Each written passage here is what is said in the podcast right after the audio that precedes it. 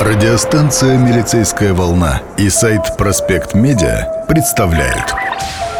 К 75-летию Великой Победы. Стихи ковровского поэта-фронтовика Александра Шабалина читают известные люди нашего города. Председатель Совета народных депутатов города Коврова Зотов Анатолий Владимирович. Живем. Четыре дня, ни крошки хлеба. Четыре дня, бои в кольце И только огненное небо Да пот соленый на лице.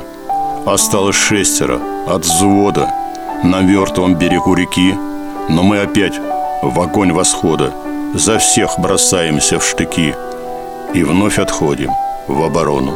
И здесь, в траншее, узнаем Что ни гранат и ни патронов Что стали взводом мы втроем